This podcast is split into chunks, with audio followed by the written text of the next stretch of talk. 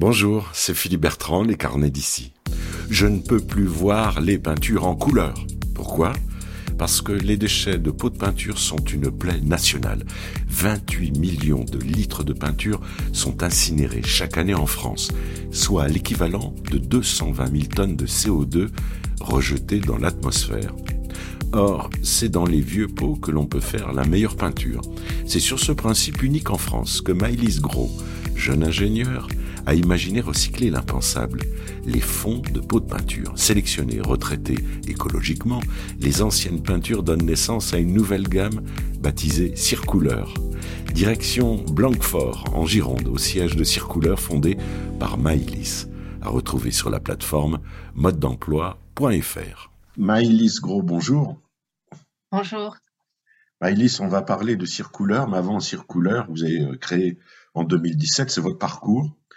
Euh, parcours très sérieux, je cite, euh, vous avez travaillé chez Photowatt comme ingénieur recherche et développement sur l'amélioration du procédé de fabrication des cellules photovoltaïques inorganiques. pour moi, c'est euh, du chinois, je comprends pas tout. Quelle était votre votre part de de, mission dans ce travail? En fait, c'est les panneaux solaires assez classiques, hein, ceux que ceux que vous connaissez. en fait, à l'époque à l'époque, donc euh, les, cellules solaires étaient fabriquées en France. Je suis pas sûre que ce soit toujours le cas. Euh, ça a été beaucoup délocalisé depuis, mmh. mais euh, donc en fait, je travaillais à faire en sorte que les cellules solaires soient plus efficaces. J'étais en, recherche et développement sur sur ce sujet-là. Dans la seule entreprise française qui fabriquait des cellules solaires. vous étiez porté vers l'écologie?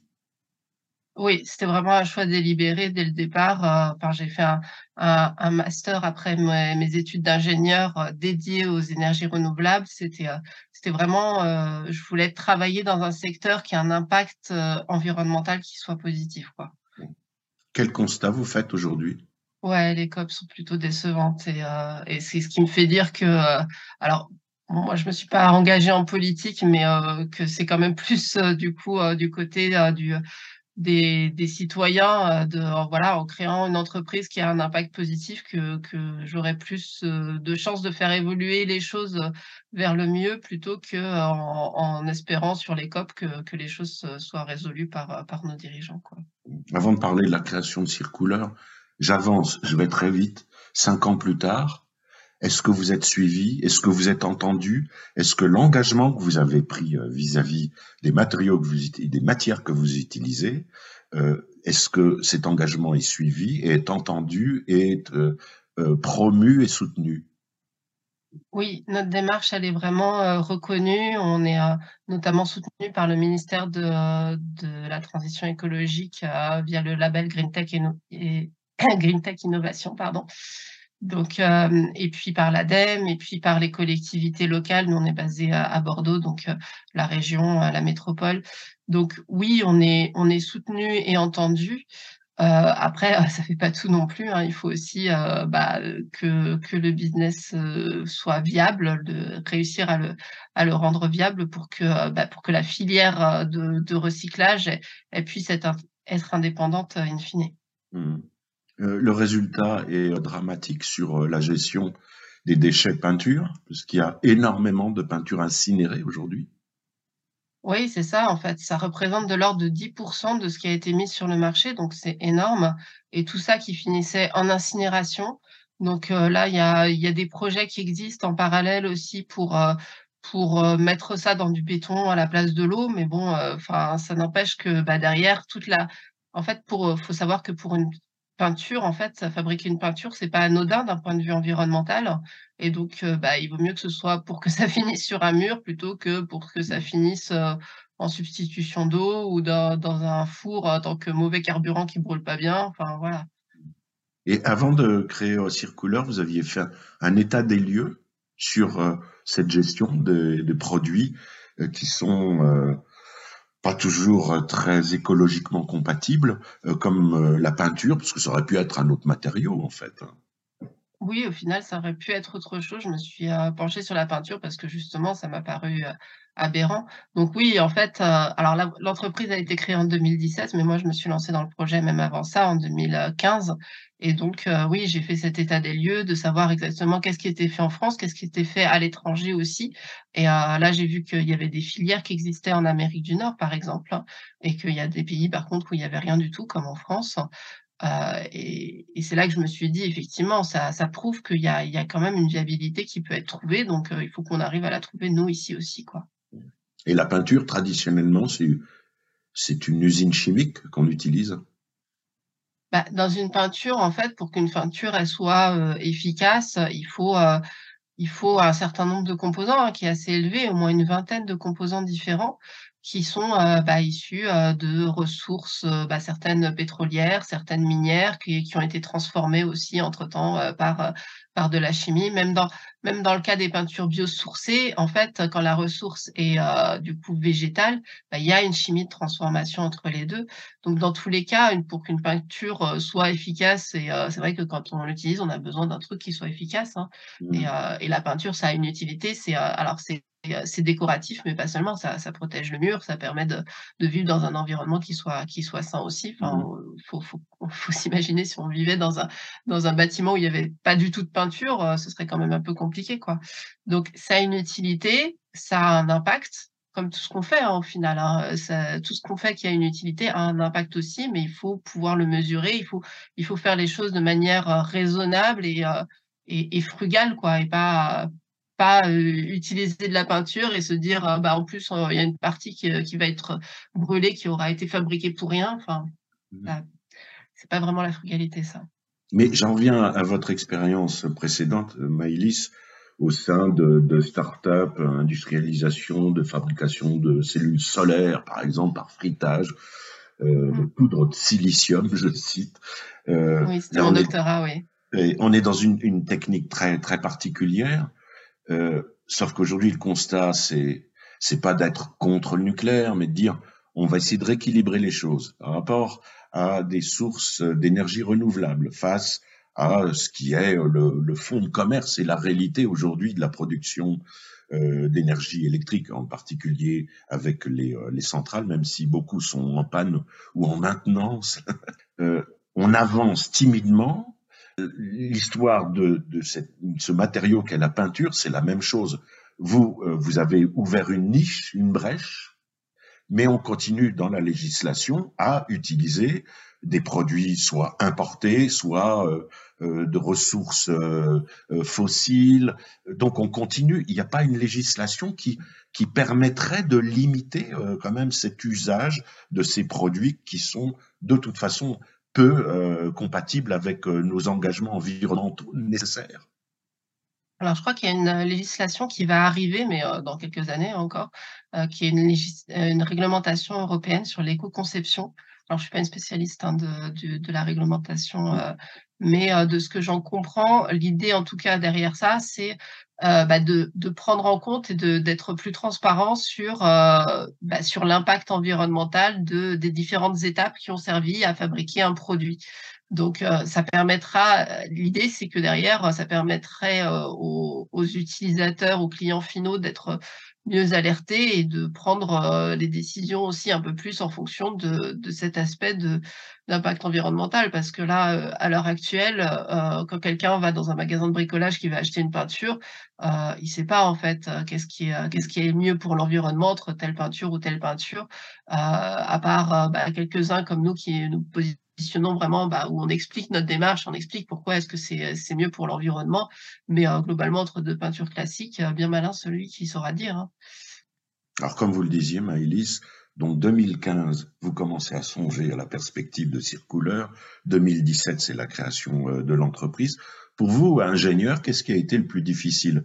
Le, processus de recyclage des peintures ou le, le procédé de création d'une entreprise?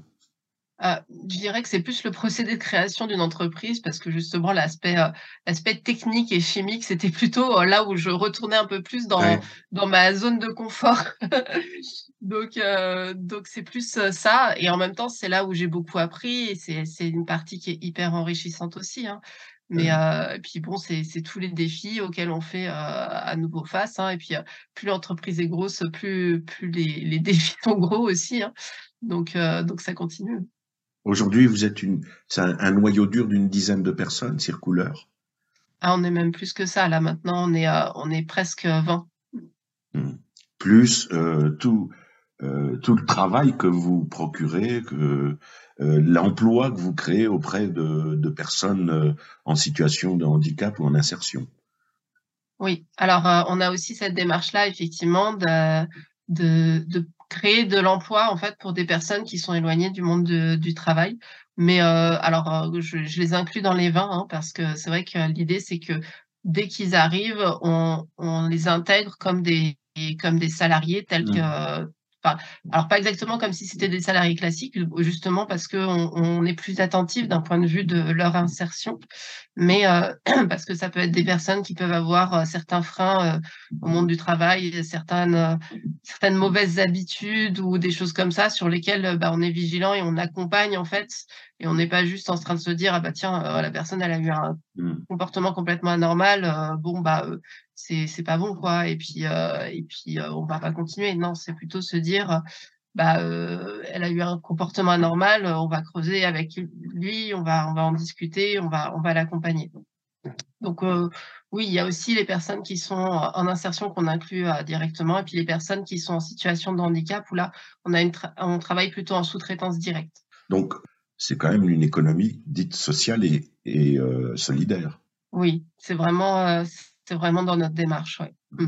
On n'a pas fait reconnaître encore, mais, euh, mais euh, c'est vraiment oui, euh, et on est, on est très, très inclus dans les, dans les réseaux de, de l'économie sociale et solidaire.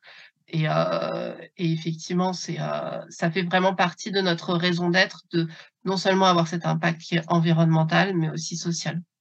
Et ce milieu de, de l'ESS vous a aidé dans la création de l'entreprise en 2017 alors, pas directement au moment de la création. Et euh, je crois qu'à ce moment-là, c'était euh, c'était c'était une volonté, mais c'était pas encore quelque chose de vraiment concrètement fait, puisque bah, on n'avait pas, bah, clairement d'ailleurs, c'était pas encore concrètement fait, puisqu'on n'avait pas encore embauché les premières personnes en insertion. Euh, donc c'était c'était dans l'idée dans la volonté, mais c'était pas encore euh, vraiment euh, fait.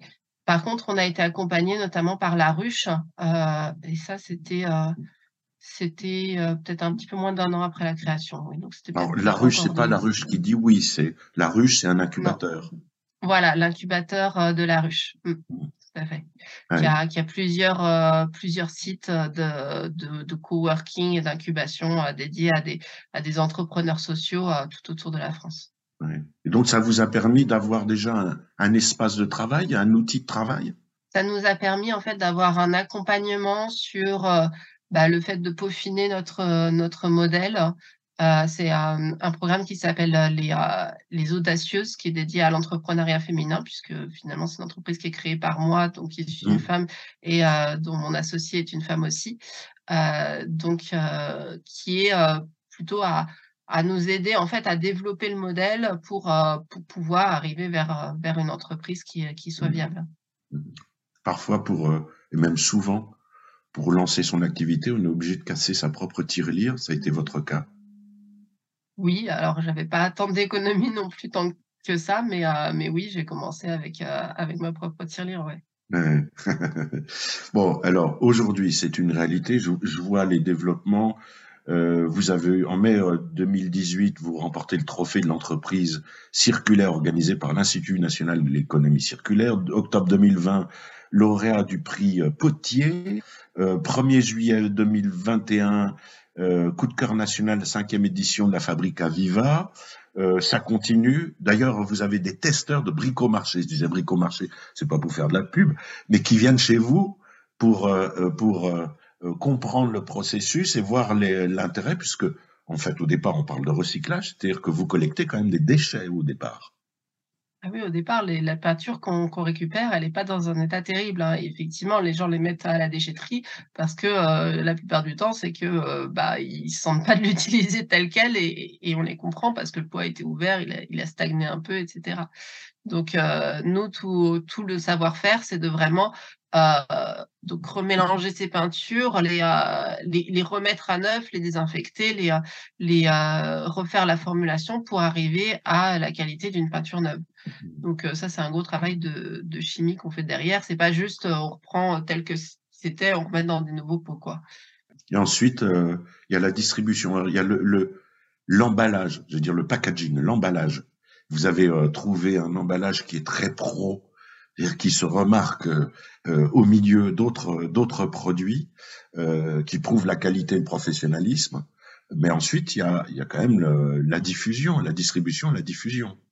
Alors sur l'emballage, euh, en fait, on a, bah, on a fait cette démarche de toute façon qu'on fait d'une manière générale d'éco-conception, c'est-à-dire que tous nos achats, on fait, on fait attention à, bah, à prendre des produits qui soient plus éco-responsables. Et du coup, on a fait cette démarche aussi de prendre un, un pot de plastique en plastique recyclé aussi, pour mmh. être cohérent dans, dans, notre démarche. Absolument. Et puis, c'est mon associé qui a beaucoup travaillé effectivement sur, sur le design du pot pour que bah, ça, ça reflète la qualité qui est à l'intérieur et que quelque part ces, ces aspects de, de, marketing en fait bah, l'économie classique euh, l'utilise, donc l'économie sociale et solidaire, l'économie circulaire, on doit l'utiliser aussi pour se battre à armes égales, parce que si on avait un pot tout moche, bah forcément, il ferait pas envie.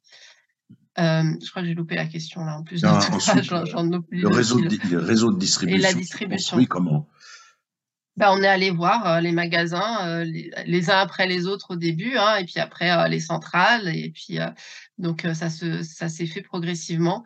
Et puis bah, les premiers, il a fallu aussi les convaincre parce qu'ils ont dit oui, c'est c'est une démarche intéressante, mais on va voir si ça si ça prend vraiment auprès des clients. Donc il en a fallu quelques-uns pour se lancer au départ, et ils ont vu rapidement que ça marchait très bien parce que notre bah ça c'est du bon sens en fait. Donc quand on mmh. explique aux clients que bah et qu'on le marque sur sur le pot, donc pour expliquer que bah, en fait il y a une problématique de déchets de peinture en France et que bah, ces pots-là ça permet de les recycler et que c'est aussi de, l'aussi bonne qualité et, et que bah, en, achetant ces pots-là, bah, ils permettent à, la, à, cette filière de recyclage d'exister. C'est c'est tout du bon sens en fait et ils comprennent pourquoi est-ce que pourquoi est-ce que ça a de l'intérêt d'un point de vue environnemental.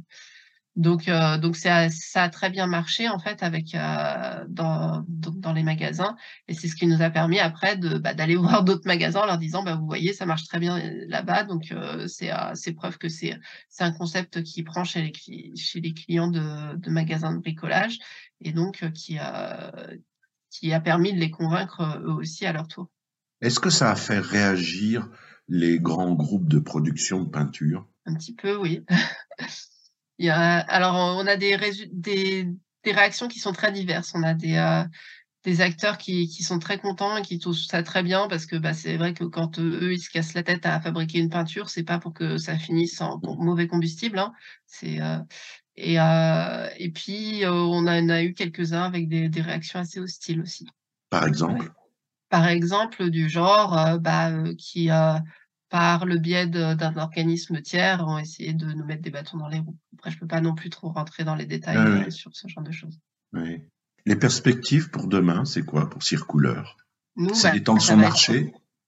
Voilà, c'est de nous étendre euh, sur toute la France, de mailler le territoire, et puis aussi de commencer à créer euh, des, des, filières de recyclage dans d'autres pays. En Europe, il y, a, il y a, très peu de filières de recyclage. Il n'y a qu'au Royaume-Uni que vraiment il y a il y en a qui, mmh. qui existent. Le reste de l'Europe, euh, bah, tout, tout, reste à faire, donc euh, bah, on va s'y mettre. Quoi. La vie en couleur écologique avec Circouleur. Moi, ça me plaît bien. Merci beaucoup, Maïlis, et bonne suite.